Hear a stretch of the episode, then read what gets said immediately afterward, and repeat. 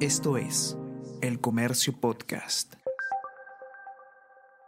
Buenos días, mi nombre es José Manuel Romero, periodista del Comercio, y estas son las noticias más importantes de hoy, martes 13 de junio casa que Goray dio como soborno se vendió para evitar incautación. La vivienda fue vendida en marzo del 2022 a una pareja por 120 mil dólares. La fiscalía cree que la operación, validada por un notario del Callao, pretendía impedir su decomiso.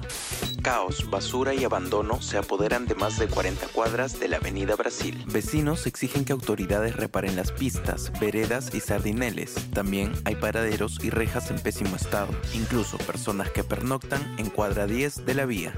Ética blinda otra vez a Magali Ruiz acusada de recortar sueldos. La Comisión de Ética del Congreso de la República aprobó el lunes 12 de junio la cuestión previa para que la sanción de suspender inicialmente por 120 días a la parlamentaria de Alianza para el Progreso Magali Ruiz, acusada de recortar sueldos a sus trabajadores, sea cambiada a una amonestación escrita con multa de 30 días de descuento de su sueldo. Con nueve votos a favor, cinco en contra y una abstención, se aprobó que la sanción sea modificada.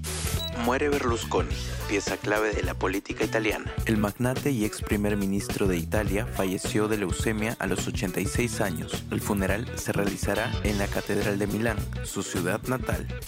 Laura Arraya destacó el momento que vive el tenis peruano. El último sábado, los peruanos celebramos la garra de Luciana Pérez. La joven tenista peruana disputó la gran final de Roland Garros Juniors y si bien cayó ante la rusa Anastasia Gureva, demostró que tiene con qué luchar para meterse en el circuito profesional. El Comercio Podcast.